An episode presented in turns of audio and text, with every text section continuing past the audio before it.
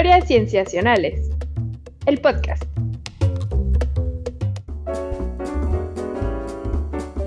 Bienvenidos a Historias Cienciacionales. Una vez más estamos grabando para ustedes para traerles aquello en ciencia que nos parece la mar de interesante, o debería decir, la nebulosa de interesante. Yo estoy muy contento de saludarles. Me llamo Víctor Hernández y también estoy muy contento de saludar a mis amigos comenzando por Sofía Flores. Hola Sof. Vic, ¿cómo estás? Bien, ¿tú qué tal?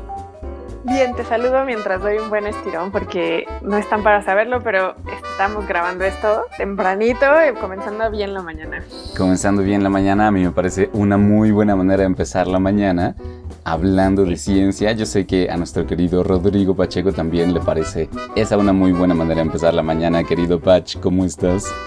Hola, ¿qué tal? Sofía, Víctor, también contento, sí tienen razón, de contento de empezar la, mañana. O bueno, no sé, ustedes, ¿qué tal? Empiezan la tarde, la noche, la mañana. Igual me imagino que, espero que esté siendo agradable.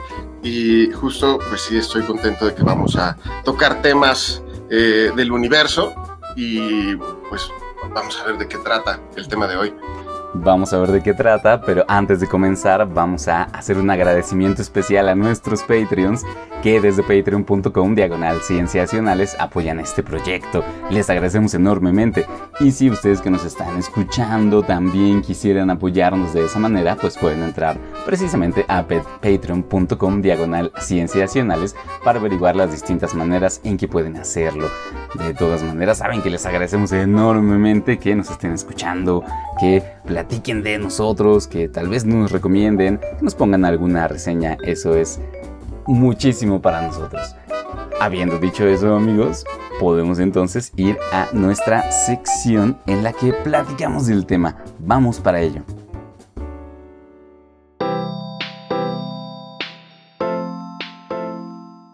Fantástico, ya estamos aquí en esta sección en la que vamos a platicar con nuestro entrevistado Patch. ¿A quién tenemos en esta ocasión? Ah, el día de hoy tengo el gusto de presentar al doctor José Eduardo Méndez Delgado, que es físico formado en la Facultad de Ciencias del UNAM en la Ciudad de México y posteriormente José Eduardo realizó su maestría y doctorado en astrofísica en la, en la Universidad de La Laguna, España, y actualmente es investigador postdoctoral en la Universidad de Heidelberg, Alemania. Nos da mucho gusto contar contigo eh, para platicar acerca de tu investigación eh, sobre nebulosas, sobre creación de materia y sobre discrepancias históricas que se tienen eh, respecto a estos temas. Mucho gusto de tenerte aquí, José Eduardo. Hola, Víctor, Sofía, Pacheco, muchas gracias por invitarme. Así es, el día de hoy me gustaría platicar de, nebulosas con ustedes y qué bueno que todos están interesados en el universo. Pues, pues nos da mucho gusto eh, que nos lo vengas a contar. Y primero, pues cuéntanos, el, ¿cuál, es, ¿cuál es el... Ustedes publicaron a principios de este año una investigación en Nature eh, que causó gran conmoción en el, en el campo de la astrofísica porque señalan que hemos estado midiendo mal, eh, hemos estado subestimando o sobreestimando en este momento el, el, nos, nos, nos, apuntarás esto, el, la cantidad de materia, el tipo de materia que se encuentra en el universo. Y esto lo logran observando cuerpos estelares. Y me gustaría que nos platicaras primero cuáles son estos objetos estelares de los cuales fueron tu objeto de estudio y posteriormente, pues nos gustaría que nos contaras qué es lo que, qué es lo que hay, qué, qué es lo que hallaron a partir de, de, hacer estas observaciones de estos objetos estelares. Primero quisiera comentar que los objetos que estudiamos son objetos interestelares. Lo que se refiere al, al medio interestelar es a todo aquello que está entre las estrellas. Y entre estas cosas eh, hay nubes de gas y este gas es muy importante. Cuando se forman las estrellas, se forman a partir de nubes de gas que existen en las galaxias. Y estas estrellas recién nacidas de estas nubes emiten un montón de radiación que luego eh, ilumina al gas que les rodea. Y por eso nosotros podemos ver estas nubes, que por su nombre eh, por su similitud llamamos nebulosas. Y gracias a que nosotros estudiamos la composición química de estas regiones, entendemos muchos de los procesos que están ocurriendo a niveles galácticos en el universo. Y dentro de estas nebulosas hay unas que son muy interesantes que se llaman regiones H2. Y las regiones eh, así se llaman porque el H2 indica que el hidrógeno está ionizado. Eh, hay un campo de radiación tan grande que las ondas, las longitudes de onda ultravioletas interactúan con los átomos de hidrógeno y les arrancan los electrones de sus capas atómicas. Entonces, al estar ionizado, el, gas recibe este nombre, regiones H2. Y estas, estas nebulosas son muy importantes porque reflejan la composición química actual del medio interestelar. De manera que si nosotros somos capaces de estimar cuál es la composición química de una nebulosa en algún punto de la galaxia, estamos obteniendo información sobre cuál es la composición galáctica en ese punto. Pero para empezar, lo que me gustaría comentarles es que durante muchos años ha existido un problema en el cual la cantidad de elementos pesados que se determinan con un método y con otro era inconsistente, de manera que no estábamos seguros dentro de la comunidad astrofísica sobre cuál era la cantidad correcta de los elementos más pesados en la tabla periódica. Y eso es un problema muy importante, porque en los inicios del universo solamente se formaron los elementos más ligeros, el hidrógeno y el helio y un poquito de litio. Entonces todos los demás elementos se formaron después a través de la vida y la muerte de las estrellas y por lo tanto si tenemos una discrepancia entre dos valores de abundancia de elementos pesados, pues no sabemos exactamente cómo ha evolucionado el universo.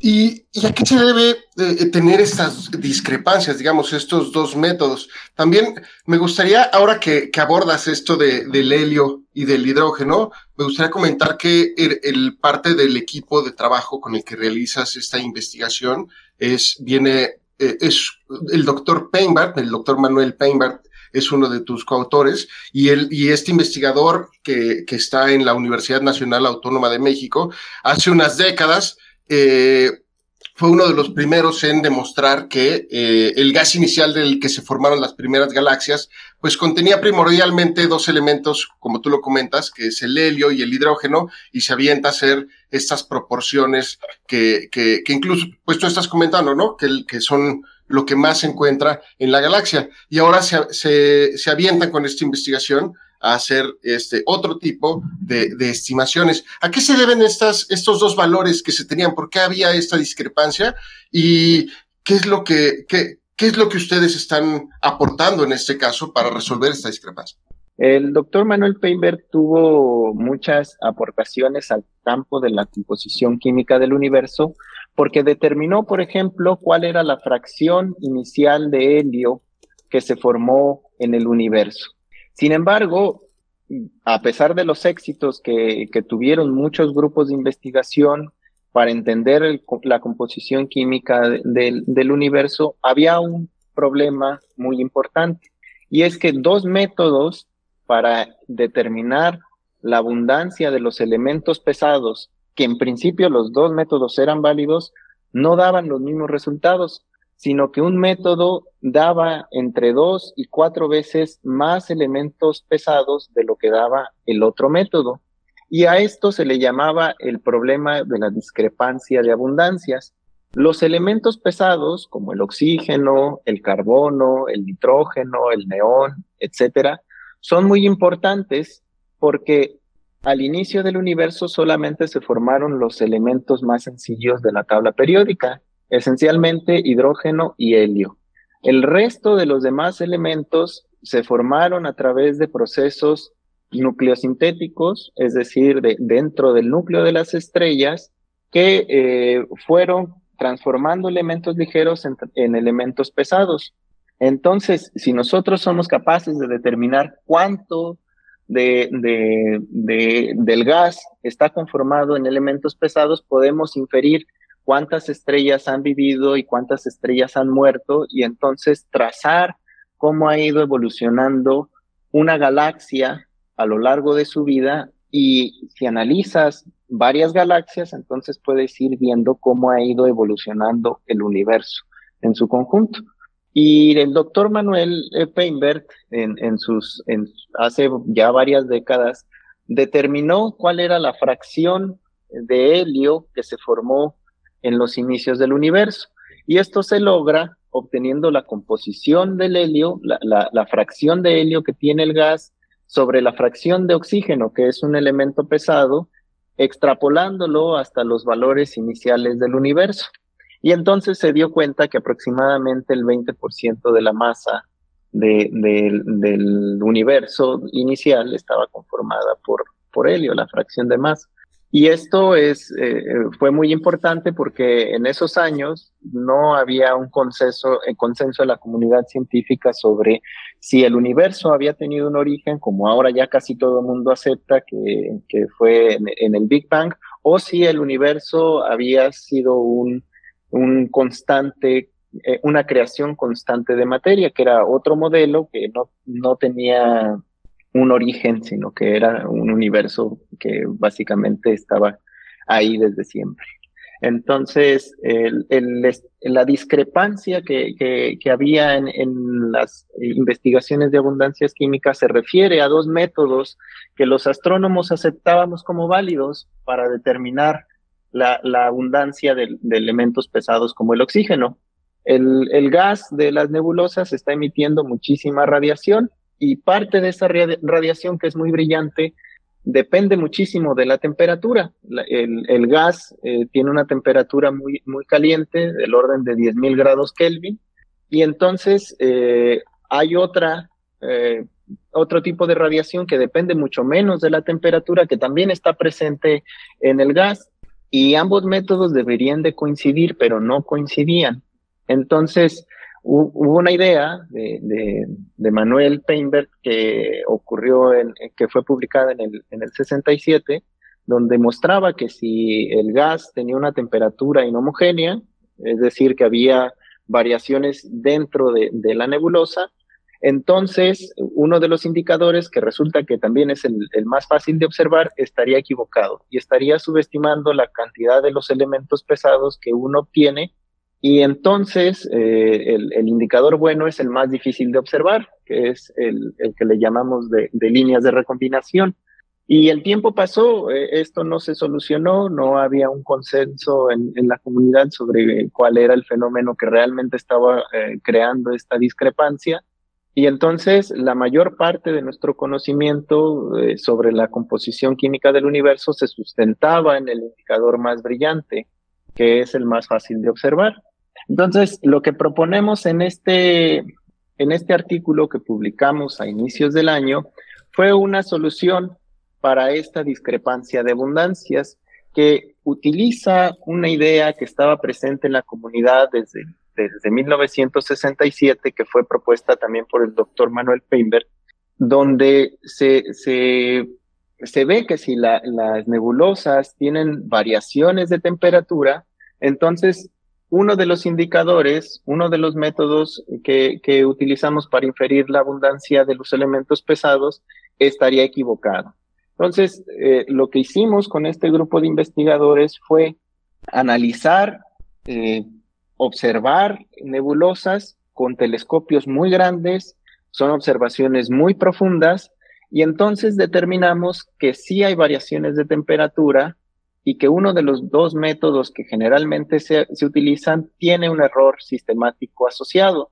Hacía falta una pequeña modificación a, la idea propuesta originalmente por, por, en el 67 y después de eso eh, todos los datos son consistentes con estas observaciones y por lo tanto fue, fue un artículo que, que es, creo yo, muy importante.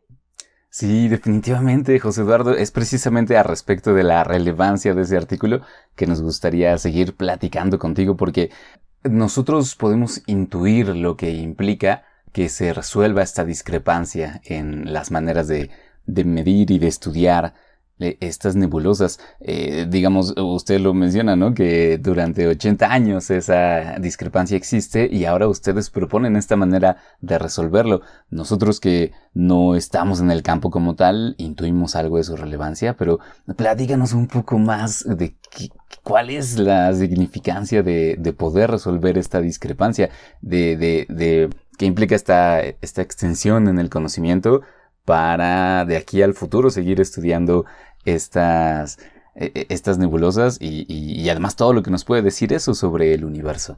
Sí, sí, sí, mira, eh, cuando uno observa una nebulosa, eh, hay dos indicadores. Uno que es muy sencillo de observar, que es muy brillante, que son eh, que es luz que proviene de un proceso llamado excitación colisional, que es luz muy brillante, tú la puedes detectar muy fácilmente con un telescopio. Y hay otro tipo de luz que se llama la, luz de recombinación, que es muy difícil de, obtener. Entonces, como hay un, eh, las líneas de excitación colisional son muy fáciles de observar, pues la mayoría de todos los estudios de abundancias químicas estaban sustentados en este tipo de observaciones. Y los modelos sobre la evolución química de las galaxias también estaban sustentados en estas observaciones. El otro tipo de luz, las líneas de recombinación, son muy difíciles de, observar. Sin embargo, nosotros estamos obteniendo eh, como resultado que realmente esas son las, las observaciones buenas, esas son eh, las indicaciones buenas que debemos de seguir. Y eso además nos está diciendo que el universo tiene entre dos y cuatro veces más elementos pesados de los que solíamos pensar. Y lo solíamos pensar porque casi todo lo que conocemos estaba sustentado en las líneas más brillantes, en las, en las que nosotros demostramos que hay un bias, un error sistemático. Entonces, las implicaciones son fuertes porque esto, eh, si hay dos veces más abundancias químicas eh, de elementos pesados, quiere decir que bien, hubo más estrellas, se formaron más estrellas y nacieron y murieron más, o las estrellas son más eficientes en, formar a los elementos pesados, o hubo algún tipo de interacción de, las galaxias con otros ambientes intergalácticos que formaron más estrellas. Esto nos está diciendo que algo está pasando y que ese algo lo tenemos que entender. Me imagino además que eso plantea un montón de trabajo de aquí al futuro, ¿no? Es decir, si ahora se tiene esta estimación de dos a cuatro veces más de lo que se había pensado de esa cantidad de elementos pesados, eh, no sé, a mí me, da la idea de que eh, hay que volver a estimar todo esto que nos mencionas, ¿no? De la cantidad de estrellas, de, su formación, de la abundancia de los diferentes tipos. O sea, suena a que eh, les queda muchísima tarea a, astrofísicas y astrofísicos por delante, José Eduardo. Sí, hay un montón de trabajo todavía que hacer. Por supuesto, este tema, la discrepancia de abundancias ha sido un problema abierto por más de 80 años y entonces durante 80 años ha habido debate dentro de la comunidad.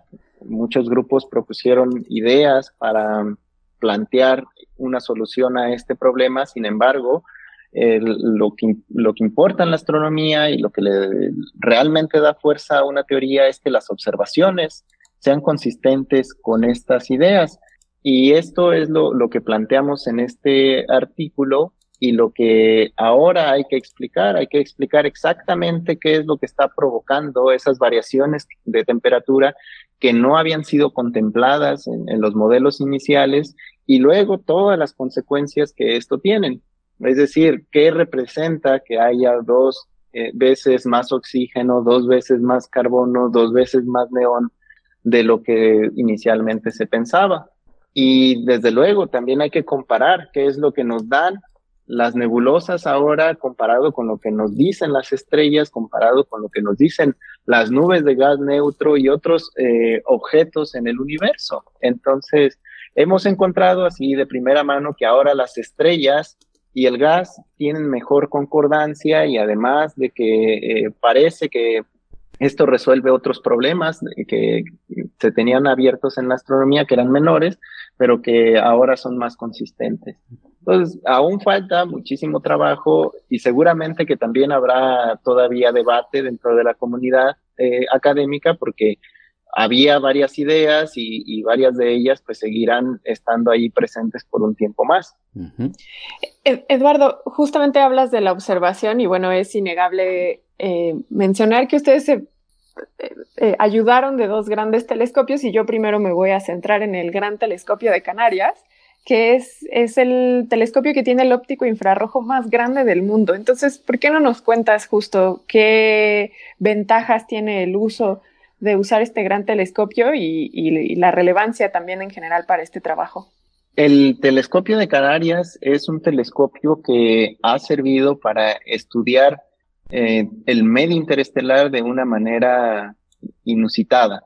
El, el, gran telescopio de Canarias es, un, eh, es, es enorme y esto nos permite captar un montón de luz del universo. Entonces, incluso las, las regiones más lejanas pueden ser detectadas con una calidad grande, con una gran calidad en este gran telescopio.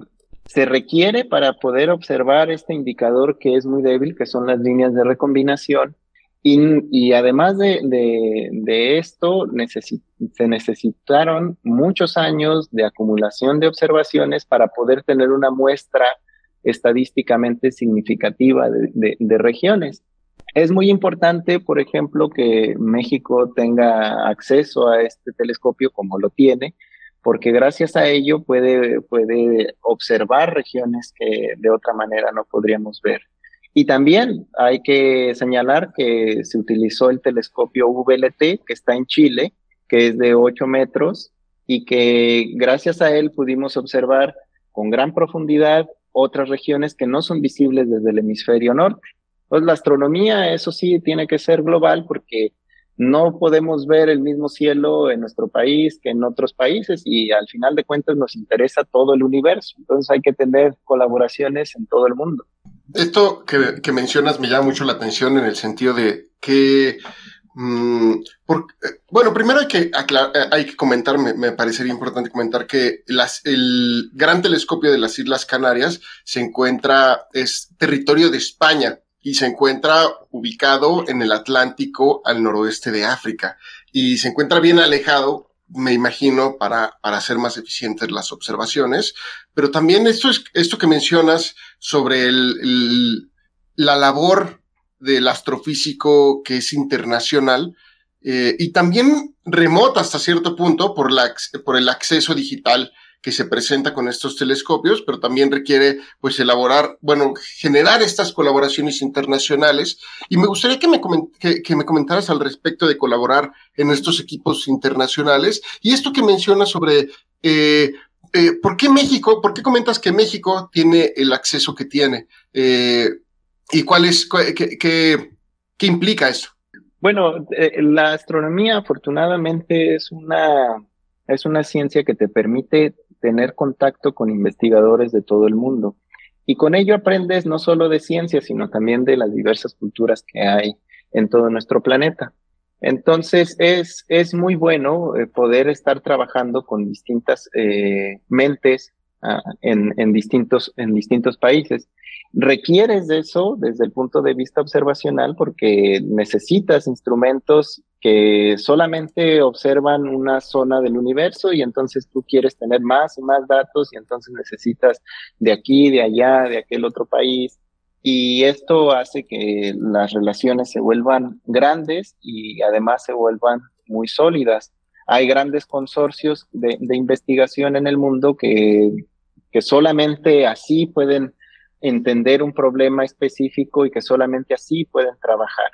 México tiene acceso al Gran Telescopio de Canarias porque es socio de, este telescopio. Me parece que, tiene un porcentaje de alrededor del 5% de, de, las noches y esto permite que los investigadores que están desde México puedan eh, agregar sus propuestas de observación y utilizar el tiempo que le corresponde para sus propios intereses científicos.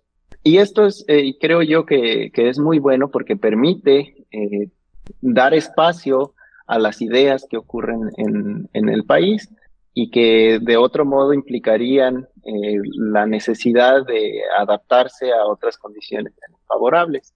El Gran Telescopio de Canarias está en la isla de La Palma, en las Islas Canarias, y es un lugar precioso porque está lejos de la, de la contaminación lumínica y entonces se ven las estrellas casi que, a puro ojo y es precioso. Es un espectáculo muy bueno que, que deberíamos de, de, que debería motivar a todo el mundo a cuidar la calidad de los cielos. Y esto se hace pues no, no contaminando las, las zonas de observación, dejando que las zonas estén sin ningún tipo de interacción humana. Y bueno, esto es muy importante. Muchas gracias por, por, por esta, eh, por, esta perspectiva y también por la experiencia. Suena increíble poder apreciar la, las estrellas desde, desde este punto del planeta, en donde seguramente se lucen impresionantes. Eh, yo nada más como, ya como, ya para ir cerrando, mencionas el uso de estos dos telescopios y es que me, me llama la atención que el, el, como comentaba Sofía, el gran telescopio de Canarias se caracteriza por tener ese óptico infrarrojo gigantesco. Y comentas que pues se, mucho de lo que ustedes miden es la temperatura y eh, una medida muy común en, en, la astrofísica de la temperatura, pues es, son los, los rayos infrarrojos. Y ahora eh, tenemos el telescopio James Webb, que es una nueva herramienta eh, muy, muy sofisticada, muy moderna, y comentan que eh, es clave la capacidad de ver luz infrarroja lejana en este telescopio. Digamos que fue una de sus principales características con la que fue diseñado, es observar lo más lejos del universo a través de observar la luz infrarroja. Entonces, me pregunto, ustedes, eh, con base en estas, con base en los hallazgos que nos estás comentando que hicieron en la investigación y lo que se espera ver, ¿tú esperas que haya aportes clave que se, que vengan con la llegada o con la implementación de esta nueva herramienta del James Webb en tus investigaciones? Dar espacio a las ideas que ocurren en, en el país y que de otro modo implicarían eh, la necesidad de adaptarse a otras condiciones favorables. El Gran Telescopio de Canarias está en la isla de La Palma, en las Islas Canarias, y es un lugar precioso porque está lejos de la, de la contaminación lumínica y entonces se ven las estrellas casi que, que a puro ojo y es precioso. Es un espectáculo muy bueno que que deberíamos de, que debería motivar a todo el mundo a cuidar la calidad de los cielos. Y esto se hace pues no, no contaminando las, las zonas de observación, dejando que las zonas estén sin ningún tipo de interacción humana. Y bueno, esto es muy importante. Muchas gracias por, por, por esta, eh, por, esta perspectiva y también por la experiencia. Suena increíble poder apreciar la, las estrellas desde, desde este punto del planeta, en donde seguramente se lucen impresionantes. Eh, yo nada más como, ya como, ya para ir cerrando, mencionas el uso de estos dos telescopios y es que me, me llama la atención que el, el, como comentaba Sofía, el gran telescopio de Canarias se caracteriza por tener ese óptico infrarrojo gigantesco y comentas que pues se, mucho de lo que ustedes miden es la temperatura y eh, una medida muy común en, en, la astrofísica de la temperatura, pues es, son los, los rayos infrarrojos. Y ahora eh, tenemos el telescopio James Webb, que es una nueva herramienta eh, muy, muy sofisticada, muy moderna, y comentan que es clave la capacidad de ver luz infrarroja lejana en este telescopio. Digamos que fue una de sus principales características con la que fue diseñado, es observar lo más lejos del universo a través de observar la luz infrarroja. Entonces, me pregunto, ustedes, eh, con base en estas, con base en los hallazgos que nos estás comentando que hicieron en la investigación y lo que se espera ver, ¿tú esperas que haya aportes clave que se, que vengan con la llegada o con la implementación de esta nueva herramienta del James Webb en tus investigaciones? Efectivamente, el telescopio James Webb va a desvelar un montón de cosas. Pero antes que nada, me gustaría comentar que lo que nosotros conocemos como luz óptica es radiación que está en una banda de longitudes de onda que nuestro, que nuestro ojo humano es capaz de detectar. Sin embargo, la radiación puede ser de mayores longitudes de onda o de menores longitudes de onda. Entonces, el infrarrojo está un poquito más hacia el rojo, como su nombre lo dice, y tiene longitudes de onda más largas. Es radiación menos energética. ¿Y por qué es interesante eh, el James Webb que observa en estas longitudes de onda? Pues resulta que conforme el universo se expande, las galaxias y todos los elementos que conforman al, eh, al universo se alejan unas con otras y entonces las longitudes de onda se van hacia el rojo, por eso se le llama enrojecimiento. Es como el fenómeno de la ambulancia, cuando tú escuchas venir a la ambulancia, se escucha de una manera eh, diferente que cuando le escuchas alejarse. Eso es porque las longitudes de onda, cuando se acercan hacia ti, se corren hacia el azul y cuando se alejan de ti, se corren hacia el rojo, por así decirlo. Entonces, lo que vamos a estar observando con el James Webb no son las galaxias que están cerca de nosotros, son las galaxias que están más lejos de nosotros y cuya luz óptica se ha movido hacia las longitudes de onda del infrarrojo. Eso nos permite saber cómo eran las primeras galaxias que se formaron en el universo. Las galaxias más distantes son también las galaxias más jóvenes, más jóvenes con respecto del inicio del universo. Entonces, si nosotros empezamos a estudiar estas galaxias, podemos entender cómo era el universo en esos inicios y además cómo es de diferente con respecto del universo que conocemos localmente. Y eso va a tener un montón de, implicaciones porque seguramente habrá, ya los hay y seguirán habiendo más descubrimientos. Me suena a que eh, en ese sentido la aportación que ustedes hacen llega en el momento preciso, ¿no? Para, para la astrofísica. Sí, justamente porque nosotros encontramos de hecho que el efecto de, de, las variaciones de temperatura parece más importante en las regiones menos evolucionadas, es decir, las que tienen menos contenido en elementos pesados.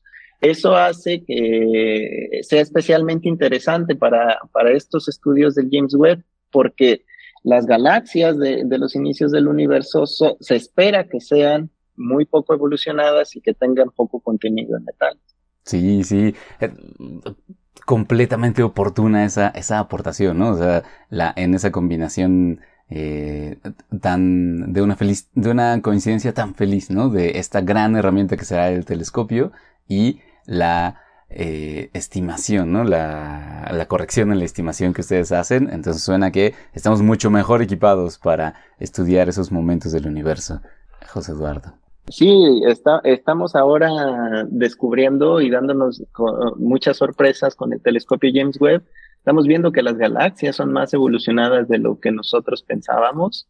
Y entonces esto está cambiando muchas de las ideas que inicialmente teníamos. Con este estudio que, realizamos estamos también poniendo mayor atención y cuidado en, en los métodos que nosotros eh, seguimos para inferir la composición química del universo y también sobre los detalles que de esto emanen en los estudios de evolución química.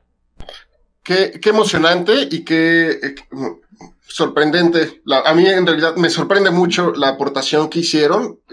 Me parece que la, la aportación viene a cambiar, pues básicamente, literalmente la perspectiva que tenemos del universo y pues no, no creo que muchos puedan llegar a decir que la aportación que hicieron tiene ese, eh, eh, esa magnitud en el cambio y es muy emocionante lo que se, lo que se espera a partir de, de, de, estas nuevas observaciones que vamos a tener en un futuro. Te agradecemos mucho que nos hayas contado esto, el doctor José Eduardo Méndez Delgado, investigador postdoctoral de la Universidad de Heidelberg, Alemania y también he de decir moreliano, michoacano, eh, de, y pues qué, qué, contento que tenerte aquí y pues es, lo, lo, comento porque es la ciudad en donde vivo y pues también me da gusto saludarte desde acá. No, Morelia es mi, mi ciudad, siempre la llevo en, en, el corazón y me parece que vas a ser muy feliz comiendo corundas y carnitas todo el tiempo. Ay, yo creo que ya lo es. Está buenísimo. Qué rico, eh, José Eduardo, ya para, Para eh, despedirte, nos gustaría pedirte un método de contacto para que las personas que te escuchan ahora y quisieran saber más de tu trabajo, tal vez alguna red social, eh, si es que estás activo en alguna, o literalmente otro método donde puedan escribirte para quizás hacerte más preguntas o en una de esas hasta proponerte alguna colaboración, ¿dónde pueden encontrarte? Sí, con mucho gusto. Yo estoy generalmente más activo en Twitter. Eh, bueno, ahora es X, antes mm. Twitter. Eh, mi usuario es arroba Eduardo Méndez D. Y ahí pueden escribirme, pueden mandarme sus preguntas, a lo mejor algún comentario o alguna idea que tengan sobre cualquier cosa. Generalmente eh, me, me, gusta más hablar sobre temas del universo, pero también podemos conversar sobre cualquier otra cosa. Fantástico. Muchísimas, muchísimas gracias. Pues bien, con eso entonces, amigos, cerramos este episodio. Agradecemos mucho a las personas que nos escuchan y nos toca a nosotros dar nuestros métodos de contacto. ¿Qué cuáles son, Sofía? Claro, estamos, nos pueden mandar un correo electrónico a historiascienciacionales.gmail.com. También nos pueden encontrar en, como dice Eduardo, Twitter, ahora X, mm. como arroba cienciacionales, lo mismo que en Instagram. Y en Facebook como Historias Cienciacionales. Y de manera personal también nos pueden contactar. ¿A ti cómo te encuentran, Vic? A mí como arroba Víctor Rogelio. ¿A ti, Pach? A mí me pueden encontrar como Pacheco VV. ¿A ti, Sof? A mí me encuentran como arroba Soflofu. Y con eso cerramos, les damos muchas gracias. Hasta pronto.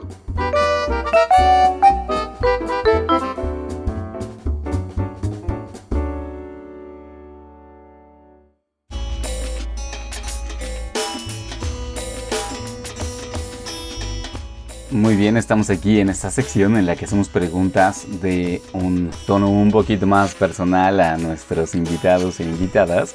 En esta ocasión me toca hacerlo a mí en sustitución de nuestra querida Sof. Eh, yo espero poder llenar sus zapatos, pero me da mucho gusto eh, seguir aquí con el doctor José Eduardo Méndez. Muchas gracias José Eduardo por quedarte para estas preguntas. No, muchas gracias a ti Víctor por la invitación vamos de una vez con ellas porque siempre son muy interesantes las respuestas que nos dan. La primera es, de tu investigación, ¿cuál es el aspecto que más disfrutas? Yo, yo disfruto mucho la libertad de poder sentarme a pensar sobre las cosas. Son afortunadamente temas que todavía no son conocidos y por lo tanto cualquier idea que se tenga sobre ellos generalmente son ideas frescas y eso me gusta muchísimo porque te pones a explorar escenarios, algunos de los cuales no tienen ni pies ni cabeza, pero es, es parte de la, de la acción creativa. Me, me gusta mucho también salir a caminar solamente con el propósito de pensar qué está sucediendo en el universo, mientras estoy sintiendo cómo es el clima, cómo son los sonidos de la naturaleza alrededor, y eso me parece que es un privilegio que, eh, posiblemente en, menos, en pocos trabajos se, tenga esa libertad. Sí, definitivamente. Además, hacer esa reflexión, darte ese tiempo de pensar sobre tu objeto de estudio, al mismo tiempo existiendo dentro de tu objeto de estudio, que es una cosa fantástica. Oye, José Eduardo. Sí, yo creo que eso es parte de, de, la naturaleza humana y creo que es algo que todos tenemos que considerar como parte de nuestro desarrollo, poder tener esa libertad de pensar y de, y de decir lo que a uno se le ocurre. Eh, es genial, es genial. Eh, pensando justamente en eh, cuáles son los objetos de esas reflexiones tuyas, platícanos de esta segunda pregunta. En tu área, ¿de qué cosa estás seguro que es verdad, pero todavía no hay suficiente evidencia para confirmarlo? Yo creo que existen muchos más exoplanetas de los que hasta el momento conocemos y creo que muchos de, muchos de ellos son capaces de, albergar otras formas de vida. Sin embargo, la evidencia hasta el momento ha sido escasa, pero también hay que considerar que hasta hace 30 o 40 años no había evidencia de un solo planeta fuera de nuestro sistema solar. Entonces, el tiempo que se tiene estudiando todo esto sigue siendo corto comparado con todos los, eh, los años que ha vivido la humanidad y todavía estaremos descubriendo más y más cosas. Claro, definitivamente emociona ese futuro. Y pensando en ese futuro, pasemos a la tercera pregunta, que es que también en tu área, ¿cuál crees que será el próximo gran hallazgo? Este, yo, creo que es una pregunta muy difícil esta porque yo creo que va a haber muchos grandes hallazgos. Yo creo que con el nuevo telescopio James Webb, por ejemplo, vamos a poder encontrar galaxias muy exóticas, muy distintas a las que nosotros estamos acostumbrados. Y en el universo local yo creo que en algún momento vamos a descubrir varios sistemas eh, planetarios que tengan características eh, idóneas para albergar vida. Creo que estos van a ser grandes hallazgos y, seguramente que, habrá otros que ni siquiera nos estamos imaginando. ¿eh? Sí, definitivamente, digamos que siempre estamos eh, atentos a las sorpresas que nos pueda, que nos pueda dar la ciencia, que, que muchas veces van más allá de lo que habíamos podido llegar a pensar. Está buenísimo, José Eduardo. En la cuarta pregunta, fíjate, te te planteamos esto que es prácticamente la investigación de tus sueños. Si tuvieras acceso a una cantidad ilimitada de recursos, pensando en recursos monetarios, en equipo de trabajo, en tiempo, en poder ir a, cualquier lugar, ¿qué proyecto de investigación harías? Si yo tuviera muchísimo dinero, yo mandaría muchos telescopios espaciales para poder detectar todo el espectro de radiación que, emite el universo, desde las longitudes de onda más cortas hasta las longitudes de onda más largas. Hasta el momento, con el Hubble y con el James Webb, hemos hecho una cantidad de descubrimientos importantísima, pero todavía hay muchos eh, aspectos que podemos entender si tenemos una mayor cantidad de telescopios. También mm, yo metería grandes colaboraciones de radiotelescopios en, este, en el planeta para poder investigar las longitudes de onda que pueden escapar al polvo, que son las longitudes de onda de radio. Uy, seguro que se encontrarían cosas fascinantes con ello.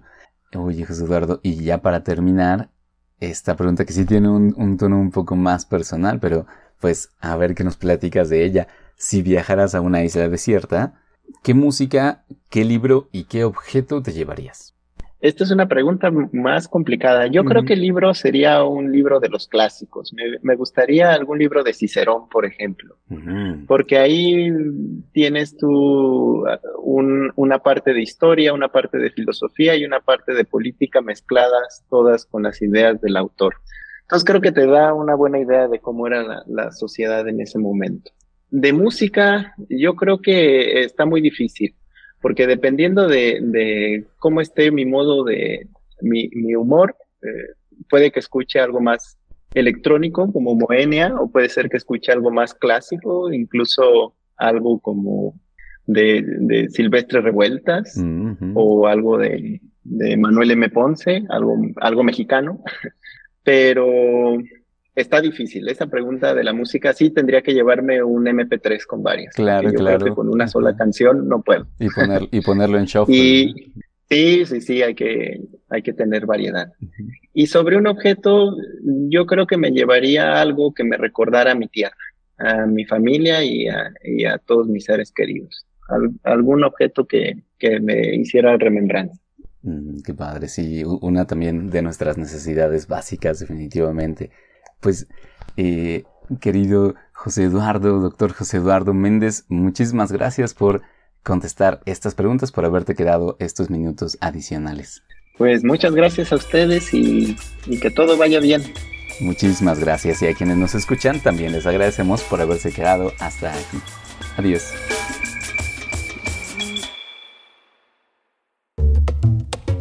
Esto fue Historias Cienciacionales el podcast.